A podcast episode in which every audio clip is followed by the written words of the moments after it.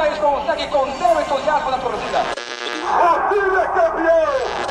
Os torcedores vão gritando Brasil, Brasil. Esse extraordinário batata brasileiro. Brasil!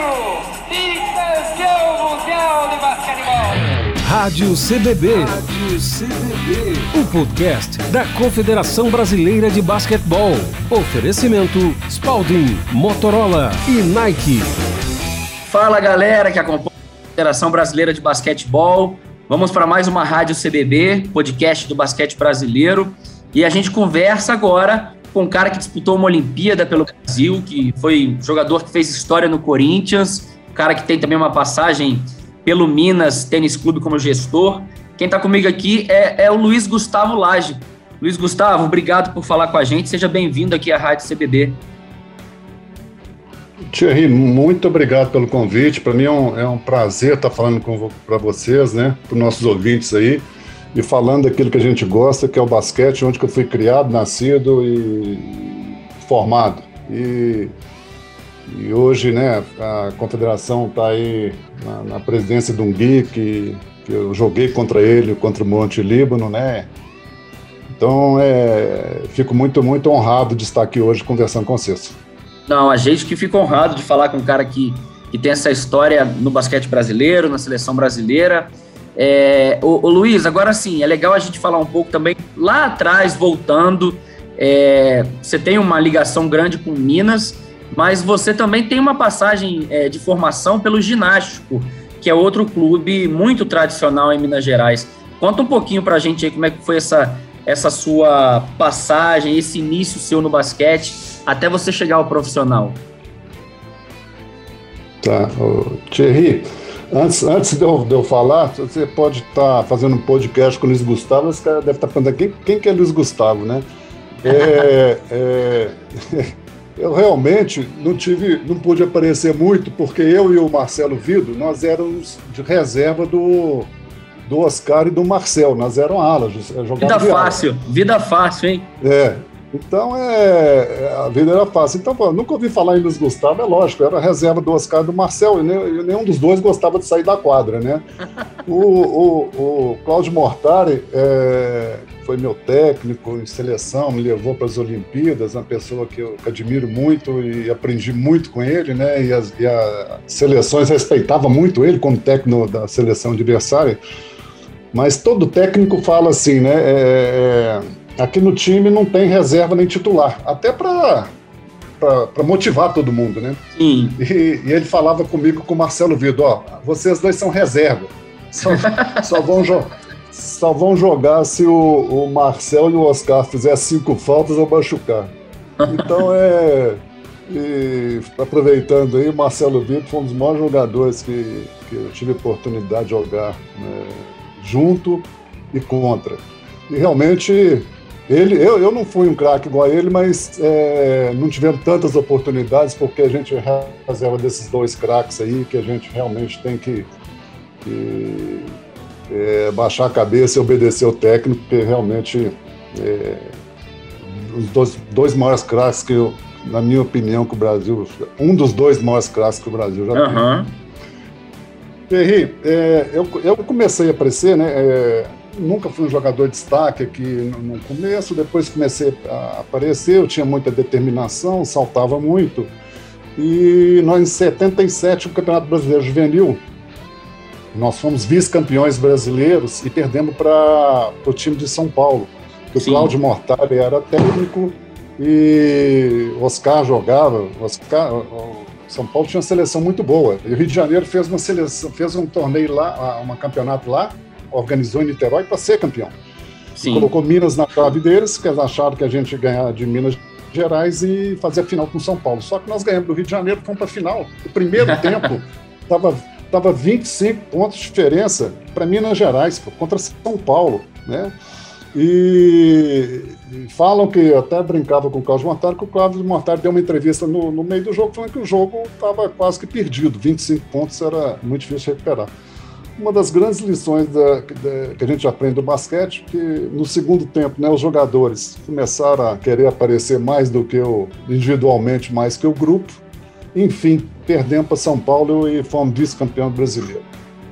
No ano seguinte, teve um campeonato brasileiro em Goiânia, e aí Minas foi campeão brasileiro, sabe? Nós fomos campeões brasileiros, ganhamos São Paulo na final lá.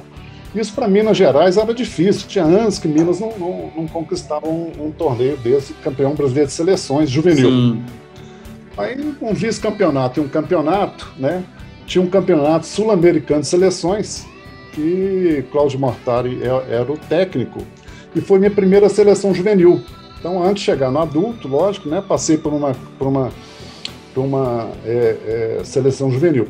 Não é fácil, viu, Thierry? Porque você chega no, no mineiro, carioca, sei lá, ou qualquer outro estado, o centro do basquete sempre foi São Paulo, na, na, na época era o São Paulo, se você quiser jogar basquete, você tinha que ir para São Paulo, aqui você disputava Sim. duas, três, quatro partidas por ano, São Paulo tinha 30 times, um interior muito forte, então ficar numa seleção brasileira era, não era fácil não. Então, mas eu, é, eu vinha jogando bem, né? vinha desses dois campeonatos, né? chamando bastante atenção, e jogo no primeiro corte, cortar lá o, todo o, o, a seleção, técnicos e o assistente convocam muita gente, mas eles sabem praticamente quem são os 12, né? Mas é, para dar motivação. E no primeiro corte, assim, no, no dois treinos já cortam 15, 20 caras. Enfim, ficaram, ficaram dois mineiros lá e eu é, graças a Deus fiquei nessa seleção, fui titular, fui titular da seleção lá do, né, do, do Oscar. E, mas é, você ver, quando eu cheguei lá, é, geralmente era em São Paulo, porque a maioria dos convocados era de São Paulo. E colocamos lá no, no, no Pacaembu. Fiquei debaixo da arquibancada do Pacaembu, não tinha água quente, a água vinha de, uma, de, uma, de um cano um frio danado, dormindo com 10, 15 pessoas no quarto que você nunca viu na vida. Eu é, sou uma pessoa agraciada na vida, que tem muita gratidão e nasci de uma família que tem, tem condições né, boas. Sim. E minha mãe me ligava, como é que tá aí, meu filho? Eu falei, não, mãe, que, que tá beleza, o hotel tá, tá tudo ótimo. bem. chuveiro, chuveiro quente. Eu lembro que, né, e, e por isso que eu estou te falando, é difícil. E quando você chega numa seleção, você não recebe bola. Você vem de, de, Belo Horizonte lá, um mineirinho lá que ninguém conhece e os caras não te passam bola, né?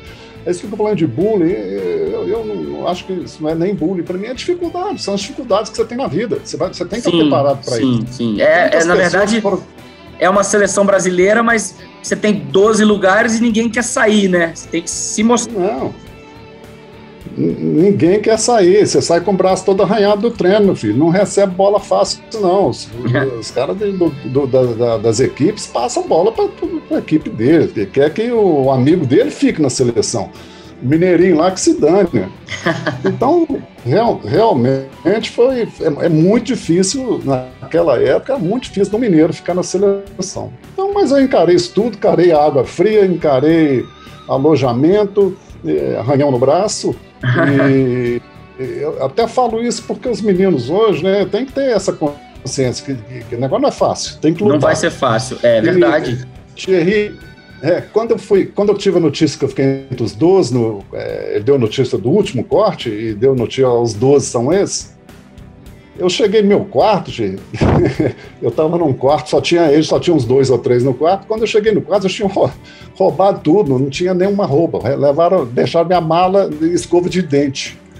Então, quando eu voltei para Belo Horizonte, até para viajar, porque já estavam os 12, né? Aí liberou todo mundo para ir para casa, é, arrumar e, e ir para o torneio. Cheguei em casa, tive que passar longe da minha mãe para ver que não tinha nenhuma, nenhuma roupa na, na mala, sabe? Então, essas dificuldades é bravo. Mas nós fomos para esse campeonato brasileiro de seleções, né? O Brasil foi campeão sul-americano juvenil. O Oscar é, já era um destaque, era o maior destaque, né? Eu nunca fui muito pontuador, eu era de marcação, rebote, e, mas fui titular do time, achei que ia ser titular. O Cadum ficou no banco, depois o Cadum melhorou, me passou e nunca mais eu consegui pegar o Cadum. Mas é. eu fui titular no jogo final contra a Argentina, eu que fazia pouco pontos, no jogo contra a Argentina, o Oscar fez 31 pontos e eu fiz 19. Nós temos 50 pontos e o jogo foi 70 e poucos pontos. Legal demais. É, e, é, naquela época o Oscar já chamava atenção e no, na, no, na, no, jogo, no dia anterior, o Cláudio Mortari falou assim: ó, vocês vão sentar todos na arquibancada junto, você vê a, a semifinal para ver com quem que nós vamos fazer a final amanhã. E naquela época é, era só autógrafo, né? não tinha esse negócio de, celular e tal. E as meninas olhando e pegavam autógrafos. Eu tinha 17 anos para 18 anos de idade. E o Oscar, né, eu estava do lado do Oscar.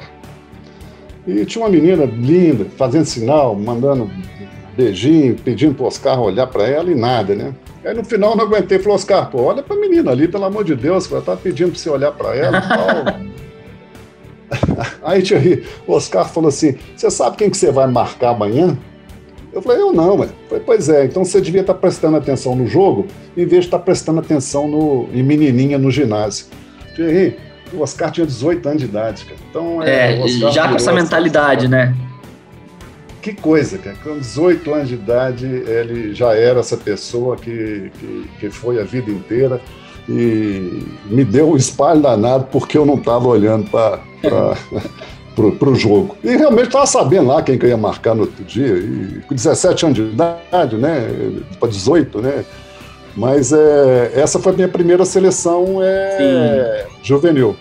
Agora sim, a gente, dá um, a gente dá um pulo no, no, no tempo, Olimpíada a gente fala é. aqui na frente, mas é, década de 80 ali, 81, 82, você foi para o Corinthians, né? Ajudou na reconstrução aí do time de basquete do Corinthians, que tinha é, caras como Rock Smith, Adilson. Como é que foi jogar com esses caras, o Mikal como treinador? Como é que foi para você participar desse grupo, de, um, de uma camisa uhum. de... Ô, Thierry, depois nós vamos voltar na, na, na Olimpíada, porque...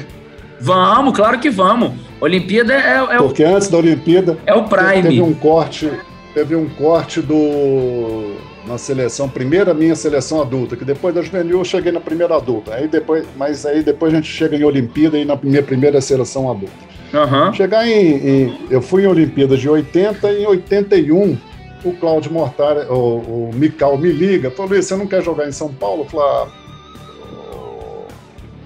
ô, Mical, não sei, tem que ver. Eles fizeram a proposta financeira e eu conversei com meu pai. E meu pai falou: você não vai ser eternamente jogador de basquete. Eu acho que o importante são as oportunidades que o basquete proporciona para a pessoa na vida. Se eles arrumaram um emprego lá, e naquela época você não treinava duas vezes por dia, você treinava uma vez por dia. Uhum. Então, se vocês arrumaram um emprego é, mercado financeiro, eu já era operador de bolsa, mercado financeiro aqui, né? E eu falei, o Centro Financeiro é São Paulo. Se você arrumar um emprego lá de, de operador de bolsa, operador de mesa, numa corretora, você vai para lá que você Faz vai aprender dois. sobre mercado financeiro. É. Aí segui o conselho do meu pai, liguei para o Mical, Mical, proposta financeira está ok, mas eu preciso, paralelo a isso, ter um, um, emprego. Durante o dia eu não vou ficar em casa, eu quero trabalhar. Ele falou, com, como é que, com o que, que você trabalha? Eu falei, eu trabalho no mercado financeiro, é, é, especialmente, especialmente não, é, na área de renda variável, bolsa de valores, pregão, é, operador de pregão. Ah, vou olhar o que, que é isso aqui e te, te, falo depois aí, para frente a gente fala. No outro dia, cedinho, o telefone toca lá em casa, o Micael falou assim, ó, pode vir para São Paulo. Eu falei, por quê? Você já está empregado. Falei, mas como assim? O, o, Valdemar Pires assumiu o lugar, o lugar daquele outro presidente do Corinthians, aquele famoso lá, é, aquele folclore presidente do Corinthians. Uhum. E o Valdemar Pires, que assumiu o lugar dele em 1980. E, e, o, e o, presidente anterior tinha acabado com todos os esportes, é, só deixou futebol. O Valdemar Pires voltou e, e, voltou com os esportes olímpicos. E o Valdemar Pires é dono da corretora Valpires. Então, o presidente do Corinthians tinha uma corretora de valores. Já tô... Então, Dois empregos. É, eu era, é, eu era operador de pregão, fazia pregão de 10 às. Na época, o pregão acabava uma hora da tarde, duas horas da tarde, não sei. Fazia pregão de 10 a 1, aquela loucura lá de 500 operadores na bolsa. E depois eles me pegavam no centro e eu descia para treinar no Corinthians. Eu detestava São Paulo, tinha uma, achava os paulistas muito arrogantes, muito, muito, é, é, muito arrogante, né? Eu não gostava muito de São Paulo. Eu chegava lá, queria ir embora. É, eu fui para São Paulo e, e, mudou minha visão completamente dos paulistas, das coisas, do profissionalismo, né, da, da, educação. Nossa, eu virei fã de São Paulo. Por mim, eu estava morando até, até hoje lá, mas várias razões que eu voltei para Belo Horizonte. Mas aprendi a admirar e respeitar muito o, o paulistano, sabe? Uhum. É, e caí num time, pô, que maravilhoso, né? Um time com, com Adilson, é, Gilson, Rock Smith, Camargo, Zezinho, né? O time, o time era fantástico, Sarro. Tanto é que o primeiro campeonato, o primeiro ano nosso, nós perdemos pro, pro Monte Líbano, que realmente é um time com, com Gui, né? O Gui, fantástico jogador, mas Cadum, Israel, André, é, era um timaço o time do, do, do, do Monte Libro. E nós perdemos numa bola, num pulo bola, faltando o último segundo do jogo, que eu, eu tive bola presa com o Wallace, que é um americano, e o Adilson falando, pula antes não, que eles vão dar bola para ele. E eu pulava muito, crente que eu ia ganhar o, o pulo bola, e o Wallace é, pula rápido e ele joga a bola para trás, quase no meio da quadra, pro Cadum. E o Cadum, cara, ele não arremessa. Ele joga a bola na direção do aro. Ele vai falar é. que arremessou, mas não arremessou nunca. Arremessou tem uma, tem uma, tem uma reportagem na revista Placar que o Cadum fala: eu não tinha nem tempo, eu joguei a bola pro alto. Exatamente, exatamente essa. Eu não li a reportagem, mas exatamente isso. Ele jogou a bola pro alto, a bola, a bola caiu. Era primeiro meu de ano, ano em São Paulo, cara. ia ser a, a glória, ser campeão paulista né? Porque o sonho de todo jogador é ser campeão paulista. E o Monte Líbano ganhou é, é, o campeonato é, nessa bola do Cadum. E no outro ano seguinte nós fomos campeões paulistas. Ganhamos, uhum. acho que foi do Sírio na final. Marquinhos, é, Fausto, não, um time muito bom também. Mas nós já fomos campeão paulista. Ganhamos. Então, é, fora o basquete, fora o aprendizado, fora é, é, essa conhecer a cultura, ter a oportunidade de aprender profissionalmente, meu crescimento é, profissional e conviver com essas feras aí todas de, de São Paulo, né? Foi, foi realmente um, uma coisa muito bacana na minha vida, muito, muito bacana, impactante. E, e com bastante contribuição no meu crescimento e, e tudo na minha vida. Não, e o que eu ia falar aqui também, que é, para quem conhece um pouco mais de basquete, na época é, você já era um jogador moderno para a época. Jogava na posição 3, posição 4, é, de frente, de costas para cesta. E Marcelo Souza, nosso diretor institucional hoje, me confidenciou que o Mical, por exemplo, botava você às vezes para marcar armador. E aí você tinha que sofrer marcando Cadum, marcando Nilo, marcando Guerrinha, Fausto e por aí vai. É, como é que era para você na época como jogador? Já tá um pouco à frente do seu tempo nesse sentido. É exatamente isso que o Marcelo, Marcelo entregou. Aí.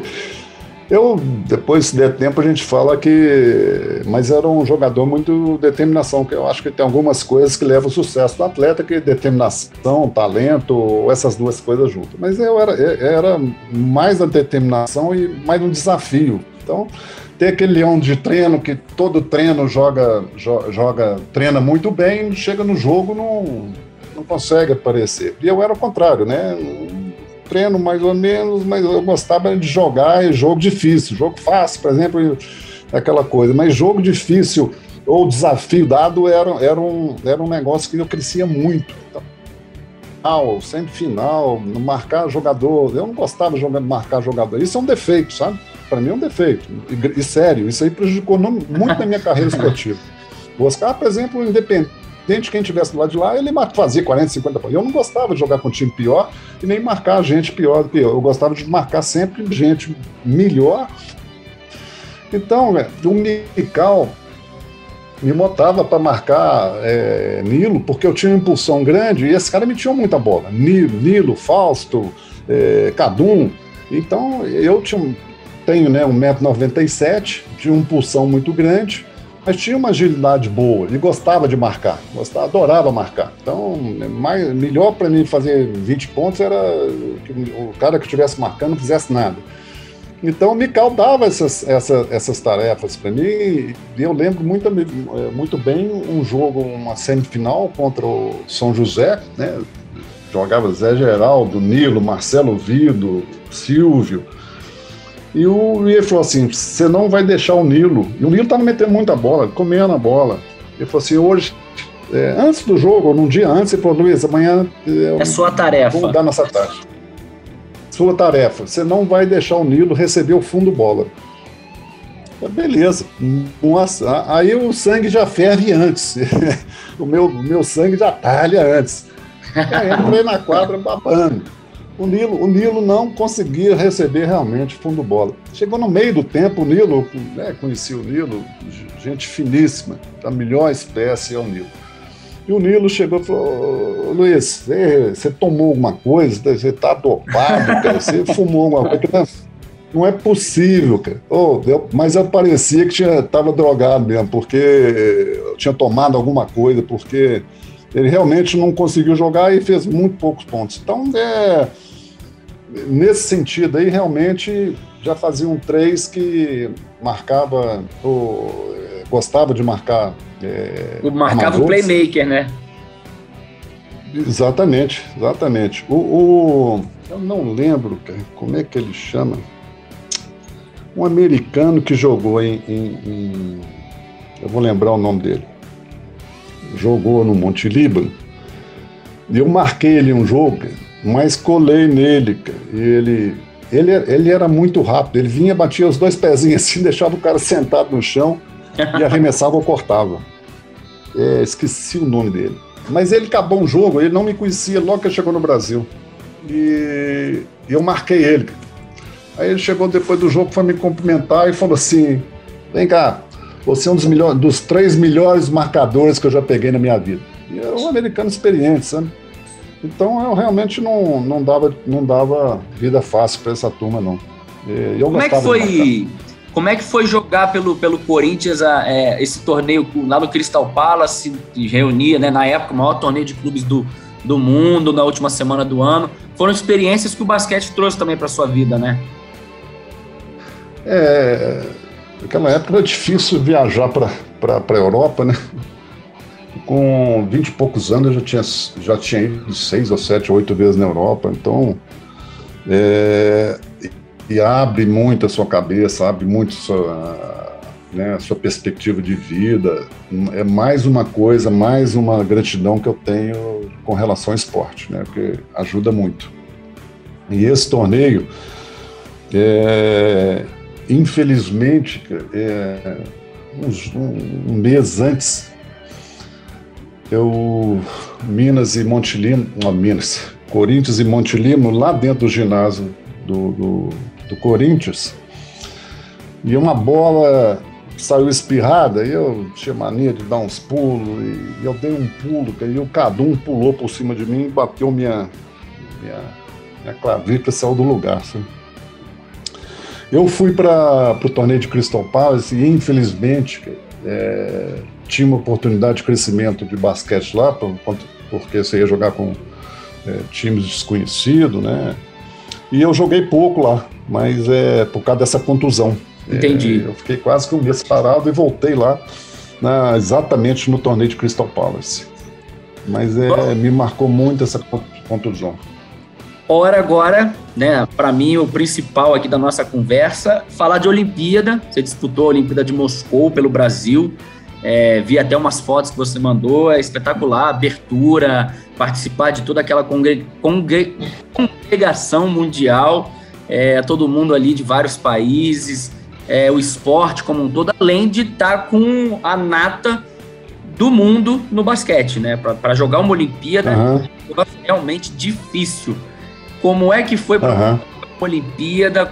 Qual a experiência de vida que isso te trouxe? O que, é que você guarda de recordação desses Jogos Olímpicos?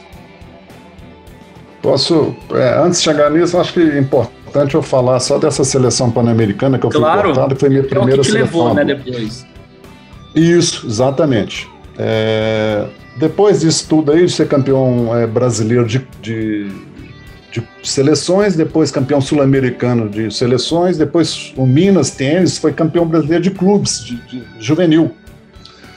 Então já tinha esses três títulos, né?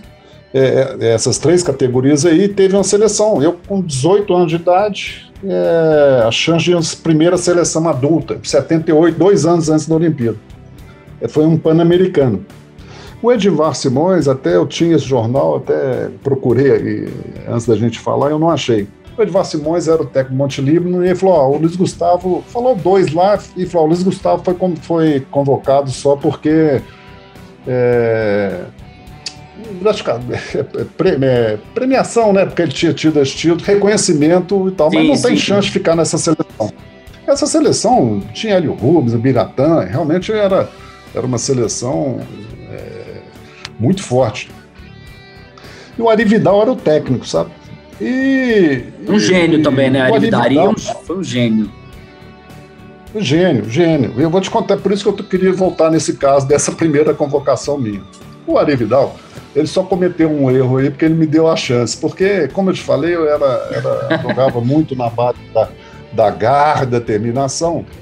E já tinha mais essa, essa, essa fala aí que eu não tinha chance de ficar na seleção, cheguei babando também. Então, nos primeiros treinos que eles cortam todo mundo, mandam 10 caras embora.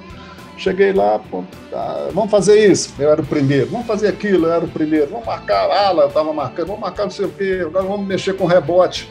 Mário Vidal, eu acho que ele ficou com dó de mim. Esse mineirinho está muito esforçado, vou dar mais uma chance para ele. E foi o grande erro do Ari Vidal. É, vou segurar ele aqui mais um ele, pouquinho, né? É, é, vou segurar mais um pouquinho. E quando ele segurou mais um pouquinho, eu comecei a treinar melhor do que as, as estrelas que estavam lá bem mais velhas. 24, 25, 26 anos, sapatão, charuto, que estavam mais disputando é, vaga comigo, porque Marcel, Oscar, é, não, não, já estavam certos, né? Beleza, fui treinando, treinando. Aí comecei a treinar melhor que todo mundo, da, da minha, da minha, estava disputando é, é vaga comigo. Sim. Aí ficaram só 15 pessoas, que eles deixam um, um, ala lá de se alguém machucar, um ala, um armador e um pivô. E o ala era eu, sempre que estava. Eles já tinham tirado, e cada vez minha, meu pai sempre me apoiou muito, acompanhou o basquete. Minha mãe não acompanhava, porque ela sofria muito. Né? Então, cada vez que eu não era cortado, eu ligava para ela: mãe, seu filho foi cortado, não. Fiquei, aí, fiquei mais. fiquei mais um, fiquei mais uma semana. Aí, naquela época, o, eles faziam é, passaportes, iam tirava lá a sua impressão digital e tal, e o cara do passaporte do consulado ia lá e tirava as suas coisas. Então, eu já estava com o passaporte na mão, e eles já tinham feito o, o, é, o terno, a roupa de, de, de, de vestir, de, de viajar.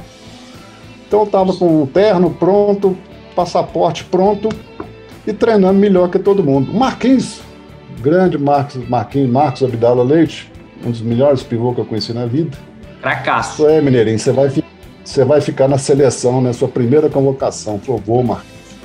Aí tinha aquele último treino que era o, o seu Chico chamava de suja-roupa, né? Porque é um treino que não, não serve para nada, só para sujar roupa mesmo, porque era o último treino que ele falaria quais são as pessoas que iriam estar cortadas e, e todo mundo ia para casa, arrumava as coisas e voltava para o embarque. Beleza, eu falei, pô, é só sujar roupa ser o melhor lá que eu não, não tem chance de ser cortado. Aí eu peguei a. Na hora de ir embora pro, pro, lá pro treino, peguei a bola, tava já todo concentrado, já sabia o que ia fazer. Botei a bola debaixo do braço e tava dentro, dentro do ônibus, indo lá pro ginásio. O Arividal chega e senta no, do meu lado, sabe? Aí o Arividal falou, Elis, tá tudo bem? Eu falei, é, tá tudo ótimo, professor. Tudo tranquilo, beleza e tal. Ele ficou conversando, e começou com a conversinha. É, você sabe que você é novo. Charuto e o Sapatão, todos dois tinham 2,4 metros, 2,5 metros. Cinco. Você sabe que eles estavam jogando em Pepperdine, na Universidade Americana. E tem mais experiência que você, você é novo, vai ter outra chance. Então é você que vai ser cortado. Ele me deu a notícia do corte antes do treino, que era depois do treino, ele já uhum. me deu a notícia do corte antes do treino. E eu, para uma coisa que eu acho que eu tenho que falar como experiência, né, que a gente sempre deve fazer a parte da gente, é, não, não ser, achar que a gente é injustiçado, que o técnico não gosta, isso aí me aprendeu muito. E isso foi uma das grandes lições da minha vida, sabe, Porque é, não ficar transferindo culpa. E naquele momento eu podia falar, Ari, porra, eu estou treinando melhor, por que, que você vai me cortar e tal? Não, eu não questionei nada, fui lá, treinei, fui melhor do treino. O, o Adilson, uma hora, falou assim: pô, para o treino, professor, que o, o menino aqui vai machucar alguém. Eu já sabia que estava cortado, estava relaxado. E, enfim, aí tive o pior telefonema da minha vida, que foi ligar para minha mãe e falar que eu estava cortado, né? Enfim, é, isso foi uma lição muito grande para mim, que dois, um ano depois o Ari me indicou para ir para uma universidade americana. E eu fui, morei um ano nos Estados Unidos jogando, ganhei bolsa, né? Porque o Ari me indicou. E dois anos depois eu estava na Olimpíadas. E naquela época eu estava tava representando a seleção brasileira, assim, né? Então acho que qualquer atitude minha que eu tivesse tomado de, de revolta, de satisfação, ou xingar o Ari e tal, eu acho que tinha pesado muito na minha vida, sabe? Então é, é eu acho que nós atletas e até na vida particular a gente tem que fazer a nossa parte e, e, e ter consciência tranquila. Foi o que eu fiz, né? Fiz, fiz a minha parte, fui cortado dessa seleção, aí chego na, realmente na, na seleção é, dois anos depois, aí eu já estava com 20, 21 anos de idade, né? É, fui para convocado para ir para Olimpíadas, fiquei entre os 12, como eu disse no começo do, do podcast aí, era reserva do Oscar e do Marcel. Uhum. E, mas tive uh, a honra né, e, e, o privilégio de representar, ser as 12 pessoas, né, tá entre os 12 que estavam representando uma seleção é, é, numa Olimpíada. Qualquer, Não, sonho feito gigante, aí, feito é, gigante. É, é. Então, é, Olimpíadas numa, é, é, uma, é uma seleção é, eu acho que poucas seleções da história do Brasil, porque você pega o, o, Marquinhos e Adilson de pivô, Marcel, Oscar e Carioquinha, Fausto no banco. Quer dizer, só craque, só craque.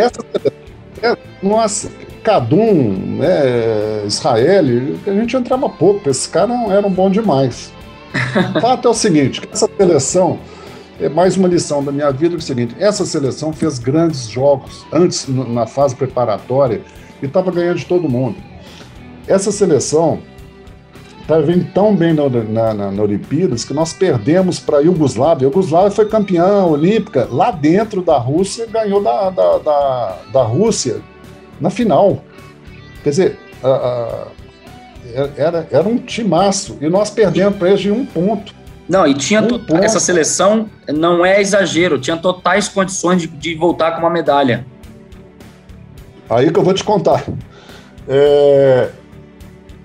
Ficou em quinto, hein? Porque Sim. com folga, porque foi de quinto ou oitavo, ficou em quinto. Então, vinha ganhando, perdendo a Yugoslávia, que foi campeã olímpica lá dentro de um ponto, você vê as condições do nosso time. E quando nós fomos fazer a quartas de finais, ou semifinais, a gente podia perder da Espanha de 20 até 18 ou 20 pontos. Se a gente perdesse da Espanha de 20 pontos ou 18 pontos, nós, nós íamos disputar a medalha, ia ficar entre os quatro.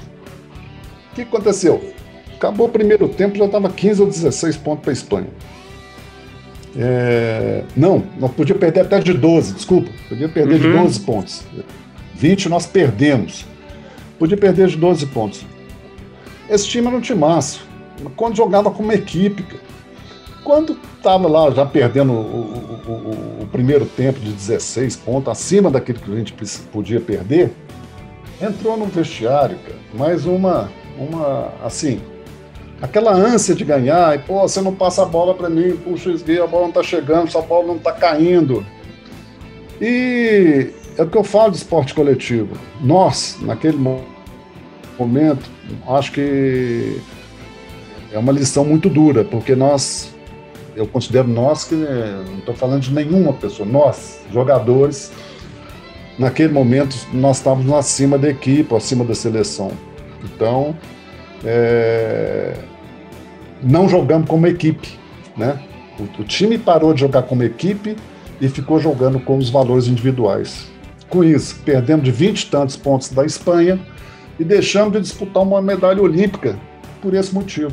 Então, uma coisa muito, muito, muito doída e mais uma, uma lição que eu acho que fica assim uma, uma, uma mensagem para quem escuta que realmente é, o importante é a equipe, você nunca pode estar acima da equipe, você nunca pode estar acima da sua seleção, ou do seu país, ou do que for, né?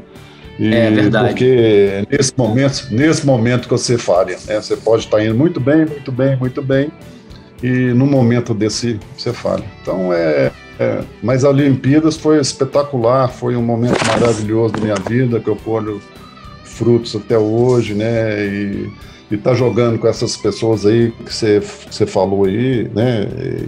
É um privilégio, uma honra.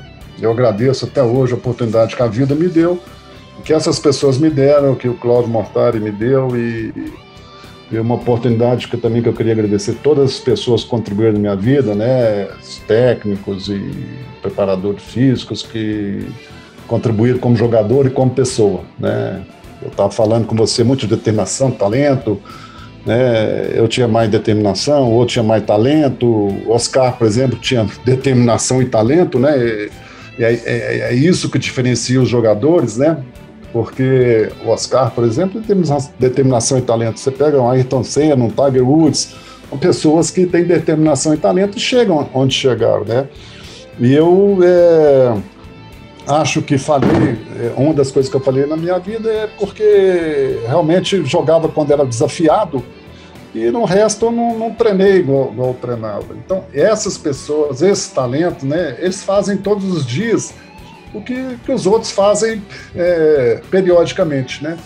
Então, é, o Oscar batia mil, mil arremessos todo dia. Sim. Né? Eu chegava um dia que eu estava com raiva lá, batia mil arremessos, no outro dia mil, e no outro dia mil. E no quinto dia não, não batia mais, né? Entendi. Então, é, é, essa, essa coisa, né, é, da determinação, do talento, é, fazem, é, ajudam, determinam o, o, o, que, o atleta vai ser. Com certeza. Mas é, mas o, o que realmente faz diferença realmente é, é, dos grandes atletas são que eles treinam muito mais que os outros e fazem periodicamente. Eu, como crescia muito o desafio, eu, eu relaxei para outros, para outros momentos, então quando eu descobri isso já foi um pouco tarde, mas é, é então é, é isso aí. É, a gente está chegando na reta final do podcast, eu tenho mais duas perguntas só para te fazer, e uma eu acho muito importante quando fala sobre lição, sobre sobre vida, sobre entender o mais cedo possível sobre o que uma decisão sua pode mudar daqui 20, 30 anos na sua vida. É legal a gente falar quando você citou lá na, lá na frente, no início da conversa, que você já trabalhava, né? Nasceu numa família que pôde te proporcionar isso também. É, você já trabalhava no mercado financeiro e quando você parou no basquete, você deslanchou de vez, né? Na carreira de economista, operador de bolsa de valores. É, isso é um exemplo para os atletas de hoje, né? A gente sabe que o basquete mudou muito. É, hoje o cara treina dois, três períodos, ele acaba vivendo em prol disso. Acho que financeiramente também melhorou muito para os caras que são estrelas, mas é, qual o recado que você pode dar para os atletas de hoje, né? Para como se preparar para o pós-carreira deles? É, é o que eu estava te falando, né? hoje fica mais difícil, né? É, porque o tempo exigido é, é, muito maior. Então é mais difícil você fazer outras coisas. Mas o que eu acho é que sim, que não adianta você ter determinação, você ter talento, se você tiver os dois, se você tiver falha de conduta ou desvio de conduta. Porque você, por melhor que você seja, que você tenha alguma dessas coisas, se você tiver desvio de conduta, é, é, lá na frente você vai parar. Então, é, hoje, é, eu vejo que as empresas também olham muito para o caráter, para a responsabilidade, porque habilidade, essas coisas você treina, entendeu? Então é.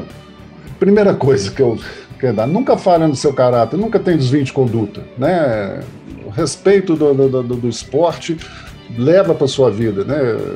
Porque você tem que trocar uma admiração, um respeito por uma arrogância, uma prepotência, e isso aí vai te, vai te ajudar muito, né? É, outra coisa que eu falo, quando era, era, era diretor de, do Minas, o menino chegou lá para mim e falou: oh, Eu sou pequeno, será que, será que basquete é só para gente grande? Eu falei: oh, não, não, importa se é grande ou pequeno, importa o tanto que você deseja uma coisa. Cinco anos depois, ou seis anos depois, como presidente do Minas, esse menino chegou lá me entregou uma bola de presente. Tinha virado um dos melhores jogadores do Minas e e, e era pequeno. Então, é, eu acho que é, você ser um, assim, você tem que se preparar, porque ninguém é, vai, vai falar que você vai viver de esporte a vida inteira. O Minas, por exemplo, você pega mil pessoas na base lá, quantas pessoas que chegam no, no adulto, né? Quatro, cinco vão ser de seleção sim, brasileira. Sim. No alto rendimento. Então, pô, tem que cuidar, tem que preparar. Agora, esse aprendizado do esporte, tentar levar para a vida profissional, mas tem que ter alguma coisa paralela, Thierry. Não, não, não tem que, assim, achar que vai ser a vida inteira um, um profissional o que é, de, de, de, esportes, porque é muito complicado, o funil é, é grande, muitas poucas pessoas chegam lá. Então é tem que realmente ter um, um, um, hoje, né, com essa modernidade de fazer aula aí, a pessoa tem que tentar se capacitar. É, não é fácil, né? Mas tem que tentar se capacitar porque é uma hora a coisa coisa chega, para, machuca e você não tem outra coisa para fazer e a frustração é muito grande. Então, é, não tem a fórmula mágica, mas cada um tem que achar o seu, o seu caminho aí de ter alguma coisa paralela e se capacitando e, e usando o esporte como até como para chegar em algum lugar, porque o esporte abre portas, né? Que o esporte abriu de portas para mim todos é, na minha vida profissional é fantástico, né? Onde que eu chego e falo que joguei, que fui na Olimpíada, joguei basquete no Minas e no ano no ginástica, passei, joguei um, um campeonato pelo Sírio, Quer dizer, as pessoas abrem porta e eu acho que isso é uma das grandes coisas do basquete. No Brasil não tem, nos Estados Unidos você põe no currículo lá que jogou basquete na universidade, ou jogou, é, fez algum esporte, né? Aquilo ali é, é, conta ponto no seu currículo. Não sei porque que o Brasil não conta ponto no currículo, porque não, não valoriza tanto o esporte assim, porque os aprendizados e os desafios, né, de quem é, vem do esporte, não, né? não é que essas pessoas são melhores, mas já tem um aprendizado de vida muito grande. É verdade, é verdade, Luiz. É, acho que é uma, um grande exemplo que você deixa. E, e para finalizar aqui, é, inclusive convidá-lo a estar sempre mais próximo aqui da CBB, da gestão nova de reconstrução da CBB. Você que é um cara que tem toda essa experiência em gestão, em, em parte econômica, muito provavelmente está acompanhando de perto essa reconstrução da CBB com Gui, com o Marcelo Souza, com a Magic Paula agora como vice-presidente, o Ricardo Trade, o Baca, nosso CEO, Carlos Fontinelli na, na nossa secretaria geral. É, o que, que você pode falar desse momento da CBB de reconstrução de marca e de tudo isso que está acontecendo no basquete brasileiro? Eu posso é, francamente, sim, eu acho que teve, tiveram muitos erros no passado, né? É, nós erramos. Né? Você vê que o basquete era o segundo esporte do, do Brasil, futebol, depois o basquete, era o basquete que enchia ginásio, era o basquete que, que todo mundo queria jogar. E o basquete não renovou, ficou muitos anos, não, não, não, é, não fez um trabalho de renovação, né? O vôlei fez, fez um trabalho, enquanto tinha seleção adulta, tinha uma seleção juvenil disputando campeonatos internacionais. Com isso, o vôlei é, começou a ganhar títulos é, internacionais, títulos em Pan-Americano, Olimpíadas, começou a chamar muito mais atenção e, e virou o segundo esporte. Quem começou a encher ginásio foi o vôlei. Isso aí, é, é, me perdoe, mas acho que foi uma falha nossa, porque nós não renovamos, não incentivamos, não, não fizemos um trabalho de renovação bacana, né? ficamos confiando numa geração por muito tempo, que a geração era realmente fantástica, enquanto nós tivemos uma geração que ficou 10, 20 anos lá, o vôlei, nesse mesmo período, tiveram quatro ou cinco gerações, então é eu estou falando lá de, de 30, 40 anos atrás. E, e nós pagamos caro sim, hoje, sim, né? Sim, é, pagamos é. caro. Não é de uma hora para outra que você vai resolver porque... tudo. Exatamente. Então, como que nós começamos a resolver isso? Realmente foi trabalho de vocês, trabalho da, da, da criação da liga. Naquela época, né? O basquete estava mais nos jornais é, de, de, de, polícia, de como é que é, de sei o que, entrando de justiça, não sei o que, eu vou disputar brasileiro, não vou. Quer dizer, de repente sentaram na mesa, se uniram, começaram um trabalho bacana, né? Tem que dar realmente um parabéns, né? Para vocês todos aí, essas todas as pessoas que falaram, gente da, né, que conhece o esporte, estão fazendo um trabalho fantástico. O Gui, Gui, você sabe, foi um grande jogador, né? Não gostava de marcar o Gui, não, porque o Gui era muito forte. E quando ele partia para dentro, se saísse de dentro do, da frente, ele rachava no meio. Dizem que pulava muito, muito também, né?